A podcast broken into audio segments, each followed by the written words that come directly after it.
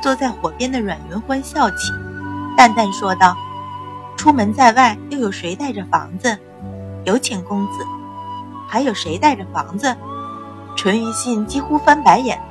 早知道他们带着房子走路，他又何必费那么大劲挖那么多坑，还花许多钱包下山城所有的客栈？瞧着他们走进营地，阮云欢盈盈站起，施了一礼，说道：“原来是二位公子。”淳于信说道：“原来是小姐，真是太巧了。”一副非常意外的表情。阮云欢笑答：“是啊，太巧了。”双方笑语盈盈，就像从来没发生过任何不愉快一样。阮云欢引着二人坐下，问道：“二位公子还不曾用膳吧？若不嫌弃，一起吧。”招了招手，就有丫头送了饭菜上来。淳于信一瞧，三只青瓷细碗，盛着黄澄澄的米粥，散出浓浓的米香。盘子里烤的喷香的兔肉，也足足三人的分量。看样子像是知道他们要来，早做了准备。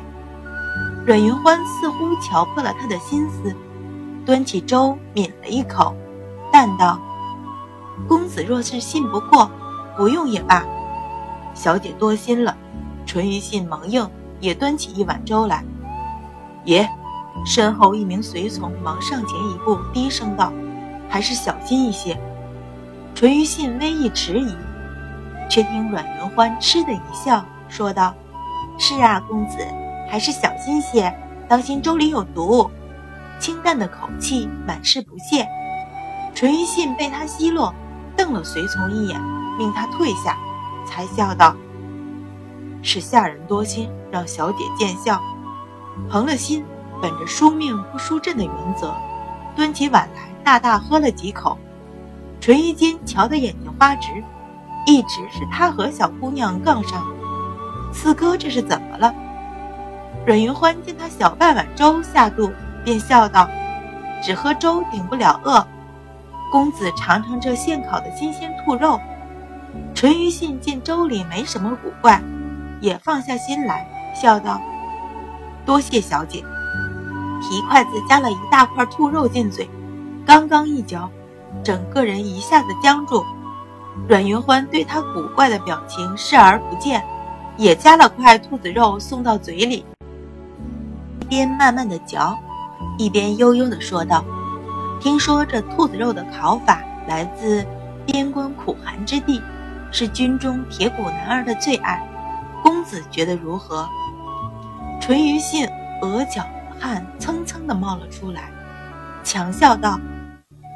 味道果真鲜美，勉强嚼了几下，囫囵个吞进肚子里。阮云欢听他一说，似乎特别高兴，大拇指一挑，说道：“瞧二位公子打扮，像是富家子，瞧不出也是铁骨男儿。”转头向赵成道：“再切一些兔肉，请公子各位随护也尝尝。”这半日来。那几名随从又是挖坑，又是跟着在山道上奔波，早就饿得很了。听说自己也有烤兔肉吃，都是大喜，连忙道谢。哪知道肉一进嘴，都齐齐变了脸色，想要吐出来。